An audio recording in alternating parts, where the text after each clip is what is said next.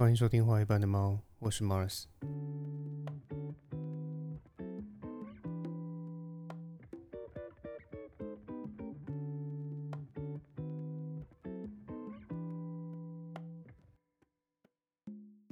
先前国军有一名女辅导长，她在营区里面和自己的男朋友拍摄一些性爱影片，那结果这个性爱影片呢，她不幸的外流了，导致这名女辅导长她后来就被国军给开除了。那这名女辅导长她后来在调整心态之后，呃，她索性就直接投身到这个成人产业里面拍一些呃比较大尺度的成人影片，还有一些呃大尺度的照片，也就是说她直接当起了女优。那我不晓得各位有没有注意到这条新闻？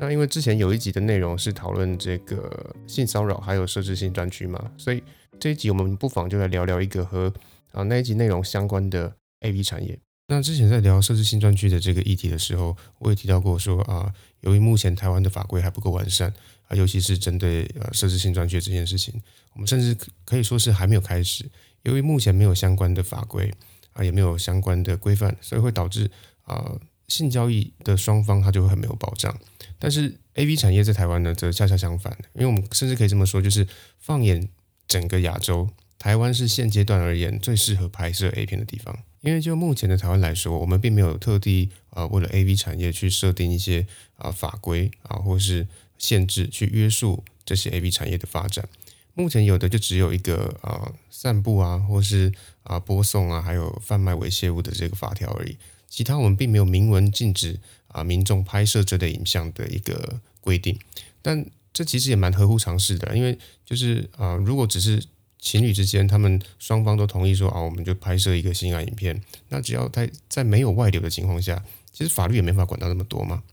但是那问题就在于说，那万一外流了呢？啊，那那这就是法律的范畴了。就像前面提到那个女辅导长一样，虽然说她同意了性爱影片的拍摄，可是她并没有同意这样子的影片，她必须要供他人观赏。所以，只要这部性爱影片不是她主动外流的，那在这样子的一个外流事件里面，她其实就是受害者。那在面对这些散布影片的加害人，法律能够还这些受害者什么公道吗？那过去在面对这种状况的时候，一般来说，我们只能对这些散布者啊，也是所谓的加害人啊，啊，处以这个散播猥亵物的这条罪名。那这条罪名说实在的啊，讲起来其实蛮轻的，因为它最重就是处以两年的徒刑。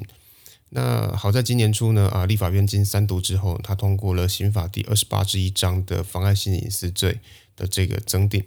也就逐渐的补齐的这种关于性爱影片被流出啊，它后面的旧责还有相关的法律。那我这边稍微讲一下这个增订的妨碍性隐私罪，它新规范了哪些内容？啊，当然啊，这个频道的基本原则就是只讲那些你听得懂的内容，所以我只会说明增订后的差别以及新增的哪些限制。我不会直接背法条给你听，所以你也不用太过呃焦虑。那首先，这次增订它最显著的差别在于说啊，外流性爱影片的罪责被加重了。因为原先用来处罚外流性爱影片的法条是散播猥亵物嘛，因为在这个前面讲过。那前面也提到说，它最重也不过就是呃判两年的徒刑而已。但是新增的这个妨碍性隐私罪里面，它有一条就是啊，未经他人同意的散播性爱影像罪。那他直接把刑期直接拉高到最高五年，这就是啊第一个最大的差别。那增订的第二个部分叫做偷拍性影像罪。那为了让大家有一个更好的理解啊，所以我尽量举一些知名的社会案件，然后透过这些实际的案例，然后来让大家知道说啊这个罪责它到底在讲什么。那这个关于偷呃偷拍性影像罪呢，举例来说，就像当年的这个李宗瑞偷拍案，它就属于这种犯罪。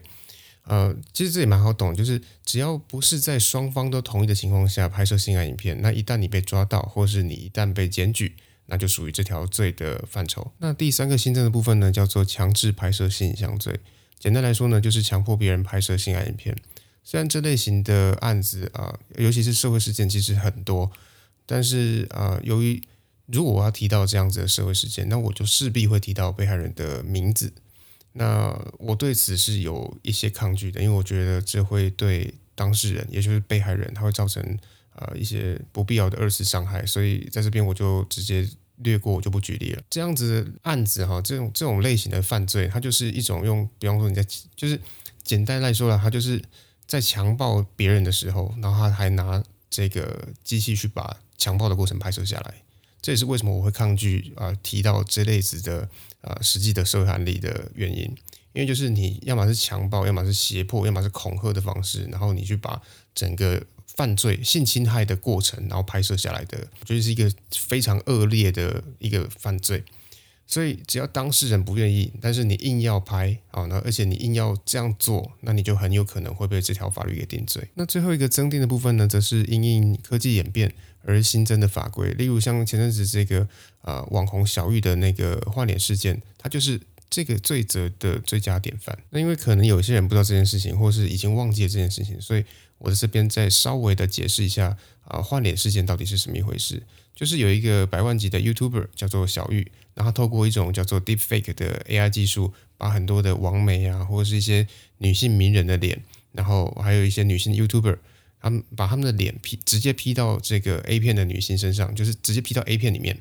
然后去创造出一种啊，好像这个网美她是。好像有拍摄了性爱影片的一种错觉，然后再透过贩卖这种变造之后的影性爱影片，拿来牟利。也就是因为这样，所以在新增的法条里面就多一条啊合成性影像的罪名。也就是说，你只要透过电脑的合成，或是用任何科技的方法，然后去制作一些关于他人的啊不实的一些性影像啊，这边也要注意一下，就是不是只有影片才算啊，因为照片也算性影像哦。那只要你用合成的方式去制作一些假的性影像，那就构成了这个合成性影像罪。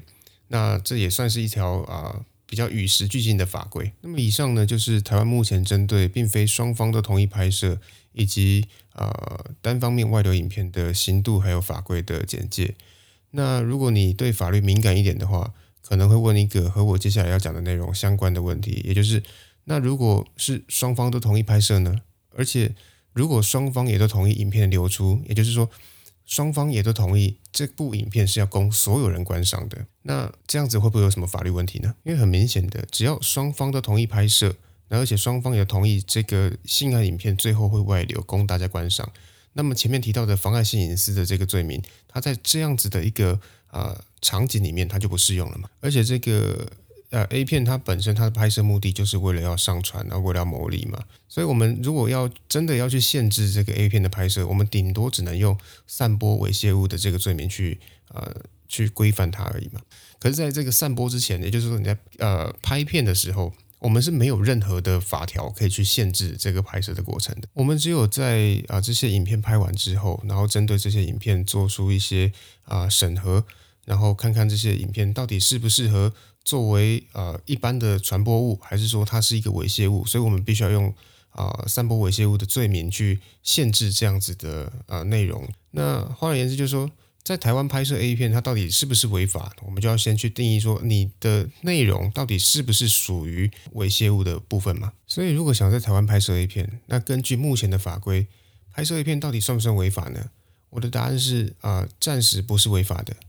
因为根据二零零六年的大法官事件内容里面，他其实有重新的去定义了所谓的猥亵资讯到底是什么的这件事情。因为我们前面有提到嘛，就是我们要去限制啊 A 片的散播，我们必须要先去定义说它的内容到底属不属于猥亵物嘛。那这次大法官解释，其实也就等同于放宽了台湾在制作跟散播啊色情产品的一个空间嘛。为什么这么说？主要是因为呃视线之后，大法官把猥亵资讯分成了硬蕊，也就是 hardcore。跟软蕊 （soft core） 两个部分，但是我我是不晓得为什么要把 core 翻成蕊，而不是翻成心的哈。但反正解释文件上面写蕊，那我就用蕊来说吧。那什么是硬蕊？所谓的硬蕊就是指那些，比方说它的性的内容都是一些什么呃比较暴力的啊，或什么性虐待的啊，甚至是人兽交的，或者是一些毫无艺术性，也没有什么医学性，甚至也没有任何教育价值的一些内容。那这些都是法律明文去限制的内容。那么什么叫软蕊？软蕊就是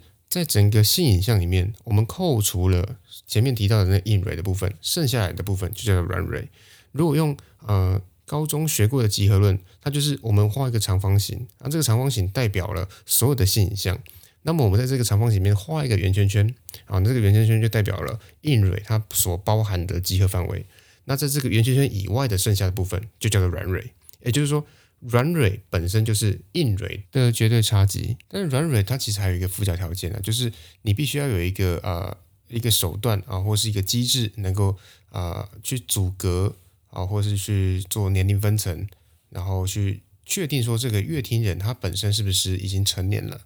那如果说他你你有这样子一个机制，你可以去区分说哦，这个啊乐听人绝对都是成年的，那你就可以被放在软蕊的这个范围里面。也就是说，只要你的内容不是涉及什么人兽交啊，或性侵害或性虐待之类的影片，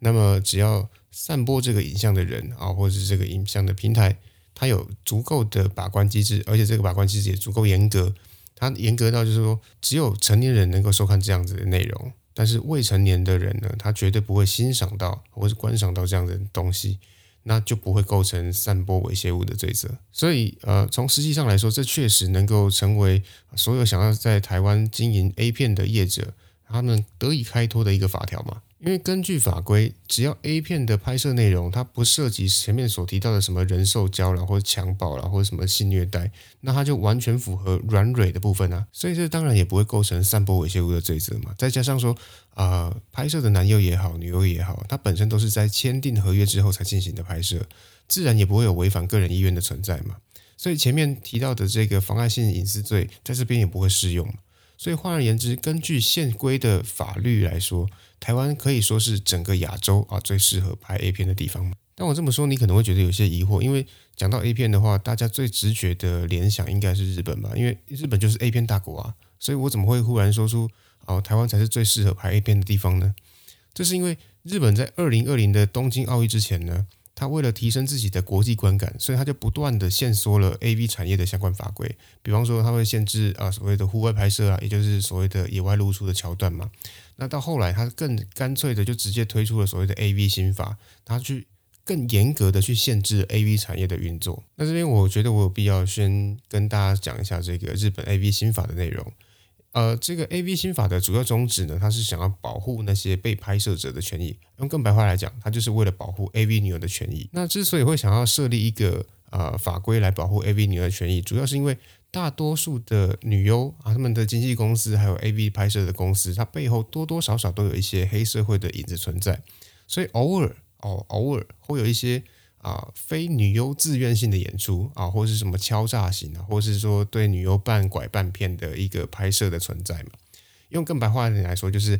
嗯，以前有一些黑道他会逼良为娼嘛，然后强迫一些没有想要拍 A 片啊，但是因为他被骗，因为我们大概都听过了，就是可能他是想要当偶像啊，或者他想要拍写真集，或是想想要出道当歌手或什么之类的，就是可能有一些星探哦，他假装是星探，可他其实他是。这个 A V 星探，可他没有跟你讲，所以他就用骗的，然后骗你签完合约之后，然后就逼你拍片嘛。所以为了避免这类事情再次发生，那日本政府就对此出台了一项新法，也就是所谓的 A V 新法。那根据 A V 新法的规定呢，这个出演者，也就是啊，基本上就是女优了啊，她在签订契约之后，她必须要满一个月，她才能够拍片。为什么？因为她要防止说，哦，我我是被赶鸭子上架，或是我被这个半拐半骗。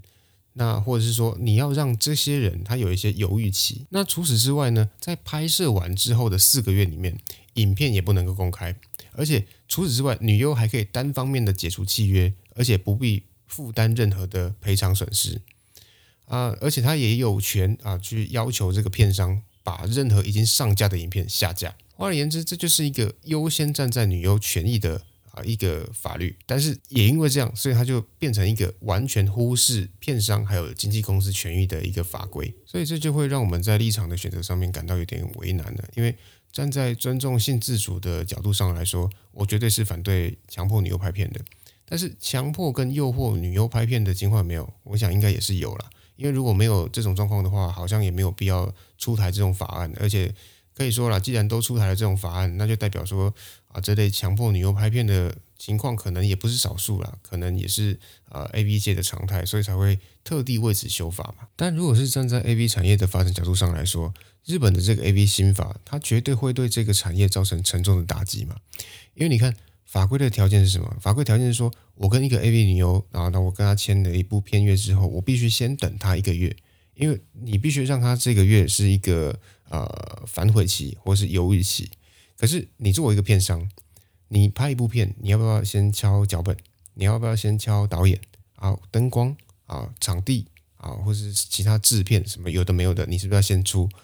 也就你要先敲好这些人，然后而且你要先付一定的成本。可是因为你，比方说我们是八月一号跟这个女优签约，然后我们约定好说九月一号要拍片，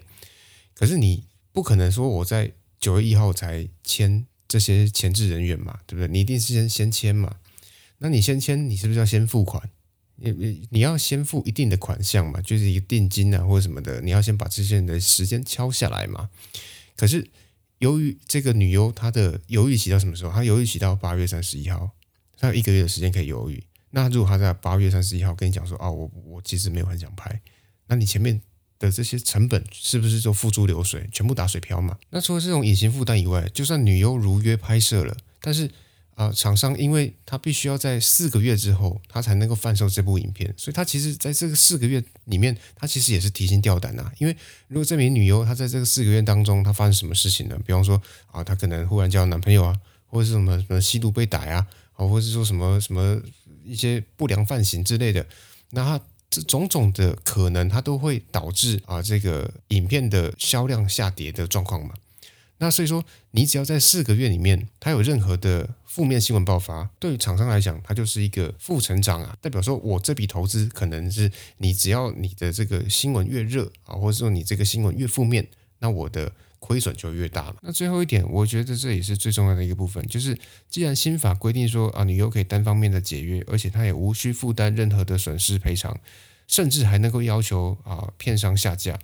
那么如果你是一个片商每一次的拍片，那好像都是一个爆炸弹的过程嘛。因为你怀中的这个所谓的女优炸弹，它是何时要爆炸，它何时要你下架，何时要让你血本无归，你根本就不晓得。因为你可能这部片你的啊这个成本都还没赚回来，然后可能就是女优忽然啊脑门一热，他就一拍，他就说啊我要你下架，那你就会血本无归啊。所以这也会大大的降低。片商去经营 A V 产业的动力嘛，所以从各种角度来看，日本它确实更加完善了对于呃 A V 产业的法律，也明确的感受到日本想要透过这种法律，然后来去避免这个产业它的阴暗面啊，或者是它有任何发臭的可能。但问题在于说，这样的法律规范是不是真的是 A V 业界所需要的？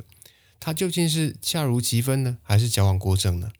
以目前的这个舆论声量来看的话，恐怕是后者，也就是交往过正的部分了哈。因为就像前面说的那样，就是这个业界有没有胁迫女生去拍摄 A 片的状况存在？有啊，这确实存在嘛。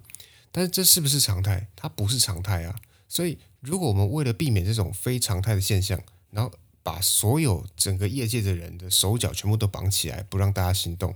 那这似乎就有点因噎废食的味道了嘛，不是吗？但没关系啊，反正那是日本内的这个 A V 问题嘛，跟我们没关系啊。所以更进一步来说，也就因为日本现在有这个成人产业，它因为有法规的问题嘛，所以才给了啊台湾在这条路上面的发展性。因为现阶段的台湾就跟当年 A V 产业刚刚萌芽的日本一样，由于法规的模糊性，所以给了这个啊成人产业有一个生存的空间。